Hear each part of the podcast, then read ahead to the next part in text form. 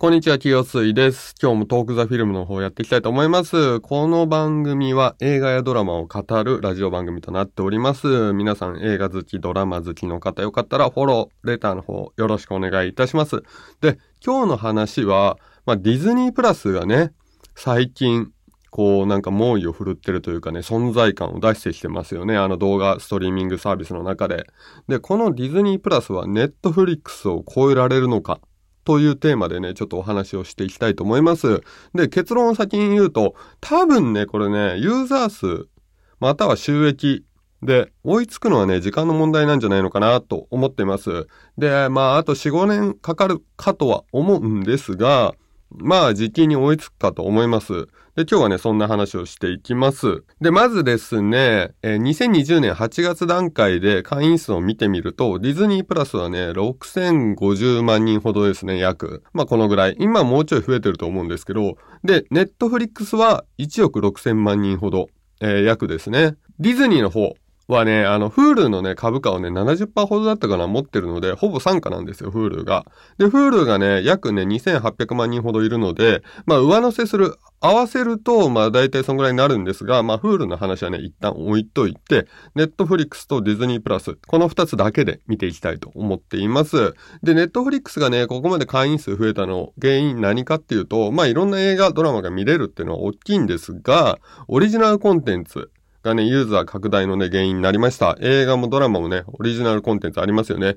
まあ日本で言うとね、全裸監督。まああれなんかがね、すごくヒットしましたね。このね、オリジナルコンテンツが、まあ一番ね、起爆剤となって1億6千万人ほどのユーザーを抱える、えー、コンテンツになっていったのかなと思います。で、比較すると、ディズニープラスもね、オリジナルコンテンツはね、出してるんですよ、結構。拡充していて、えー、トイストーリーのね、えー、アザーストーリーだったり、あと、スターウォーズのドラマ、えー、マンダロリアン、えー、を描いているね、ドラマをやっていたりというので、オリジナルコンテンツはね、まだね、ディズニーの方はね、数がね、全然少ないんですが、数えるほどしかないのですが、まあ、あれですね、ウォーリーとかもやってますし、あとマーベル系のちょっとね、ドキュメンタリーっぽいのもやってるし、あとディズニーの舞台裏みたいなね、ドキュメンタリーもやってるので、一応ね、オリジナルコンテンツね、拡充してるんですよね。なので、このオリジナルコンテンツがね、どんだけ頑張れるかっていうのが結構ね、今後のユーザー数拡大の鍵になってくるんじゃないのかなと思っています。で、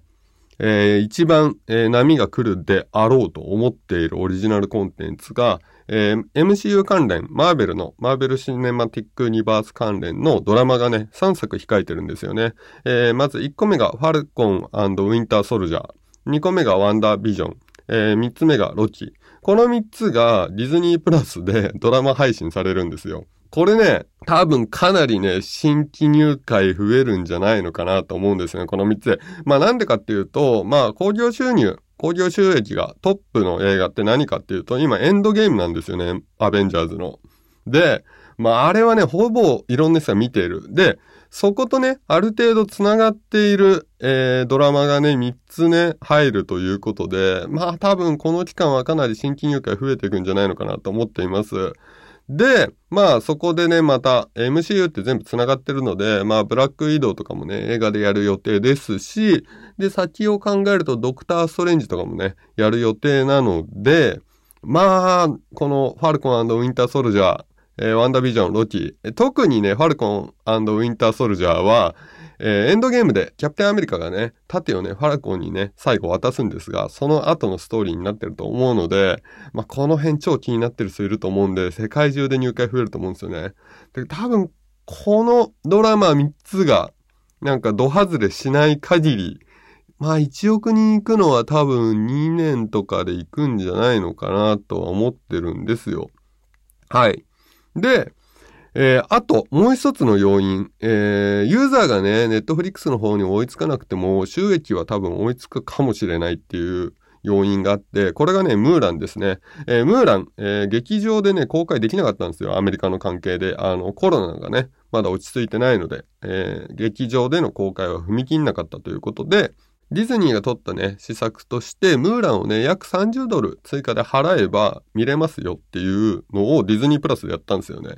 で、これがね、結構好評だったみたいで、僕ちょっとね、実際払ってないので、見てないのでわかんないんですけど、9月段階、2020年9月段階では、ムーランの興行収益が、テネットを上回ってるんですよ。もうね、多分さすがにテネットはね、あの、映画柄的にこう2回3回見に行く人がいると思うので、ひっくり返る可能性あるんですが、これひっくり返ってんですよね。で、今映画館って座席が全部フルで埋めらんないじゃないですか、コロナの影響で。なので、回転率で言ったら断然ムーランのが多分良かったと思うんですよね。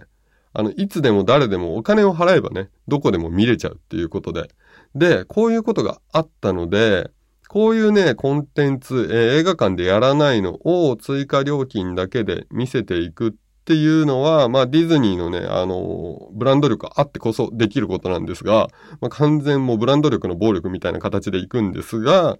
このようなものがポンポン出てくると、もしかしたらユーザー数追いつかなくとも収益的にはもうネットフリックス超えてくる可能性ってあるんじゃないのかなと思っています。で、ちなみにブラックウィドウも、もし映画館でね、えー、上映できないみたいな、踏み切れないっていう状態になった時には、この形式、えー、ムーランと同じ形式を取るかもしれないっていうふうに言われてるので、もうこれはアメリカ次第なので、こうなってくると、どんどんね、ディズニープラスの入会者ってのはかなり増えていく可能性は高いかなと思います。なので、